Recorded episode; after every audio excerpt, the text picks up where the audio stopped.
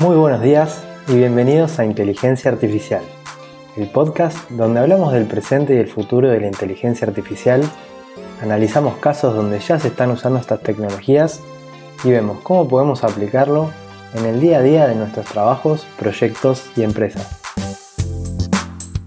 Yo soy Pocho Costa, ingeniero en sistemas, programador y amante de la tecnología y me puedes encontrar en pochocosta.com, donde ahí también vas a encontrar las notas del programa y otros medios para ponerte en contacto conmigo. Empezamos. Hoy vamos a analizar un estudio que hicieron la organización Endeavor junto con la consultora Everest sobre el ecosistema del emprendimiento relacionado con la inteligencia artificial en algunos de los países de América Latina. Este estudio lo hicieron el año pasado, en 2018, y participaron más de 240 empresas a través de encuestas y entrevistas. Los países que participaron en este análisis son Argentina, Brasil, Chile, Colombia, México y Perú. Pongámonos un poco en contexto a nivel mundial y después avanzamos sobre América Latina. Se sabe que muchas empresas en todo el mundo están aprovechando Machine Learning para poder optimizar su operatorio actual y generar nuevos modelos de negocio. Y aprovechando que hoy muchas industrias disponen de un gran volumen de datos almacenados y que tienen la capacidad de procesarlo, esto, sumado a que hay muchísimas investigaciones que se abren y se hacen públicas, hicieron que se generara una aceleración de esta industria en los últimos años. Acá en América Latina, el emprendimiento basado en el uso de inteligencia artificial está en etapas tempranas, o al menos esto es lo que dice este estudio, basado en un índice que calcularon a partir de variables como el año de fundación de las empresas, la inversión que recibieron y las técnicas que están usando. Este índice lo llamaron índice de nivel de innovación y crecimiento de la inteligencia artificial y les dio un 32% para estas empresas de Latinoamérica. Así que bueno, vamos a ver algunos datos que se publicaron en este estudio y que me parecieron interesantes para contar. El primer dato es que la mayoría de las empresas, el 63% para ser más específicos, se fundaron hace menos de 6 años. Esto nos hace dar cuenta que hay un boom que se está viviendo en los últimos años, que entiendo que viene empujado por el procesamiento en la nube, por las tecnologías de código abierto y por la publicación de papers que son para mí factores fundamentales para todo esto. Otro tema interesante es que en 2017 la empresa media de inteligencia artificial en América Latina vendió 1.1 millones de dólares y que tienen previsto, o tenían previsto, mejor dicho, para 2018 superar el millón y medio de dólares de ventas. Acá el dato que me sorprendió es que Argentina es el país con mayores ingresos por ventas dentro de los países que participaron de este estudio con ventas por 3 millones de dólares en 2017. Y el segundo lugar lo tiene Brasil con ventas por 1.75 millones de dólares en 2017. Esto me, sorprendió mucho. Otro dato con respecto al tamaño de las empresas es que el 50% de las empresas son chicas y tienen entre 1 y 10 empleados. Ahora bien, el promedio general de todas daba unos 30 empleados por empresa, así que las otras son bastante más grandes. De hecho, acá aparece otro dato curioso con respecto a Argentina, y es que es el país de los de la muestra nuevamente que emplea más personas en estas empresas. El promedio es de 76 trabajadores en Argentina, seguido por Brasil que tiene un promedio de 41. Perú también está por arriba de la media y después vienen Colombia, México y Chile. De estos trabajadores, el 80% se divide entre ingenieros en sistemas, especialistas en matemáticas y en ciencia de datos. Y otro dato interesante es que el 2% son mujeres. Es, bastante poco, muy poco. Así que con respecto a esto hay una oportunidad muy grande para sumar más mujeres a estas empresas. Bueno, sigamos con más cosas. El 87% de los desarrollos de estas empresas se basan en frameworks de terceros. Los más usados son TensorFlow, Microsoft Cognitive Toolkit y Apache MXNet. También algunas usan los Cognitive Services de Azure y servicios de inteligencia artificial en Google Cloud y los de IBM Watson. Más cosas, más cosas. El 30% de los emprendimientos se enfocan en chatbots. Eh, esto es debido a que hay mucha demanda de chatbots y que tienen bastante aceptación por parte del mercado acá en Latinoamérica. Bien, ahora veamos un poco qué es lo que se está aplicando. El 53% de los emprendimientos usan técnicas de procesamiento del lenguaje natural. El 21% usan text to speech, o sea, texto a habla, pasar de texto a palabras. Un 38% hacen reconocimiento de imágenes, solo un 11% hacen generación de imágenes. El 59% usan técnicas de clasificación y predicción y el 39% reconocimiento de patrones. Otra info que se muestra en el estudio es eh, el porcentaje de soluciones según el sector al que le venden, así que eso les dejo el gráfico en las notas del programa. Y donde más aceptación está teniendo estos emprendimientos es en lo que es Business Intelligence y analítica de negocio.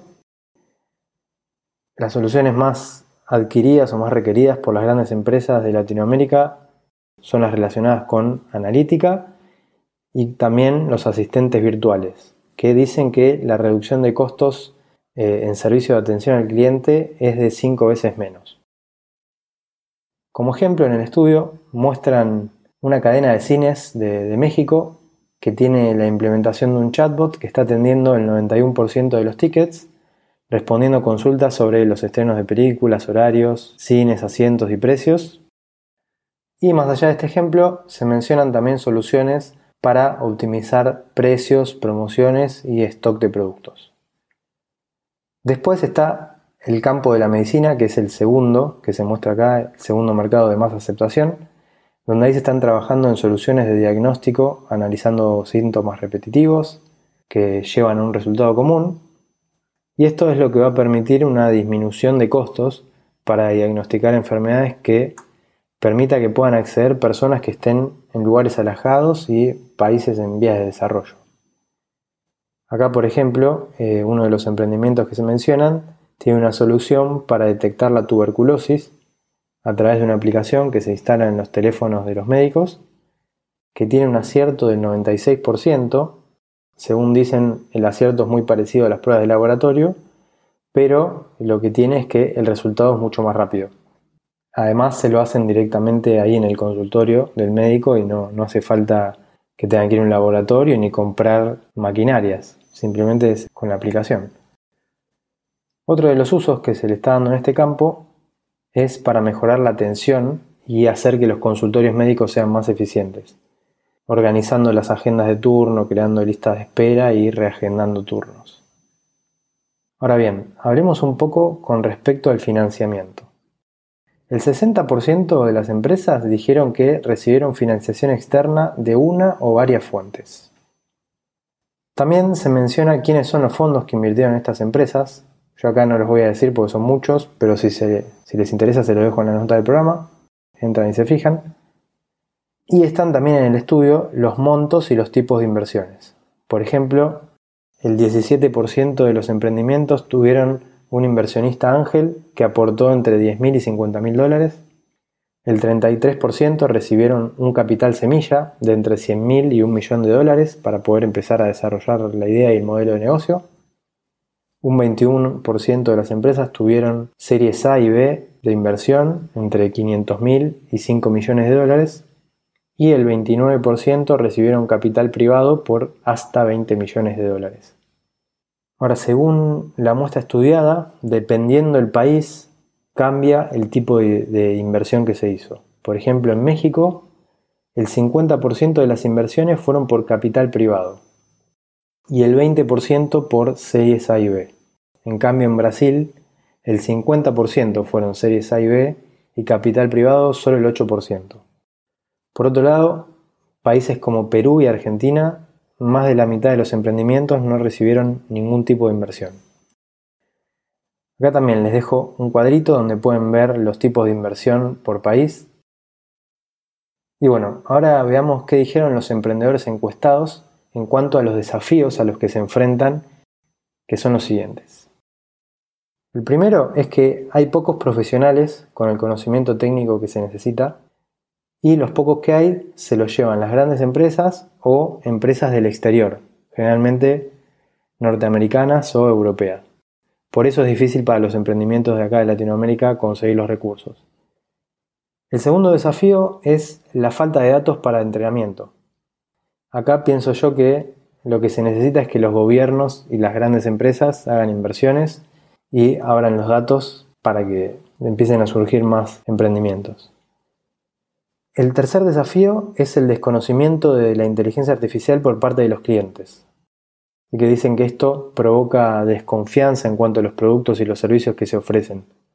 Y por último, mencionan la falta de financiamiento. Dice que la mayoría eh, acá en América Latina se les es complicado conseguir los fondos necesarios para financiar los proyectos. Y bueno, para ir cerrando ya el episodio, creo yo que dentro de las conclusiones que se pueden sacar es que estaría bueno que se usen más deep learning y aprendizaje no supervisado, ya que creo que estas tecnologías tienen un potencial mucho mayor y en ese sentido generan una oportunidad muy grande. Así que bueno, hasta acá el programa de hoy, espero que les haya gustado, eh, gracias por escucharlo hasta el final. Y como siempre, si querés enterarte cada vez que salga un nuevo episodio, te puedes suscribir en la aplicación de podcast que uses, ya sea iTunes, Evox, Google Podcast, Spotify o cualquier otra. Y acá viene la parte en que, como siempre, les pido que si pueden, se tomen unos minutitos y pasen por iTunes a dejar una reseña o por Evox, los que lo escuchan en esa plataforma, para dejar un me gusta o un comentario, ya que estas cosas son las que ayudan a que el podcast sea más conocido y lo puedan escuchar más personas. Y acá lo que le digo es que no es que les pido esto para fanfarronear y decir, hey, miren cuánta gente escucha el podcast, sino que lo que nos va a permitir es conseguir más cosas para el podcast. Cosas como por ejemplo traer algún invitado importante o tal vez conseguir alguna beca para algún curso. Son cosas que me gustaría conseguir para, regalar a, a los que lo escuchen y teniendo una base, una buena base de oyentes, seguramente va a ser más fácil conseguirlo. Y bueno, por hoy ya no les pido nada más. Nos escuchamos en el próximo episodio donde seguiremos hablando de este hermoso mundo de la inteligencia artificial.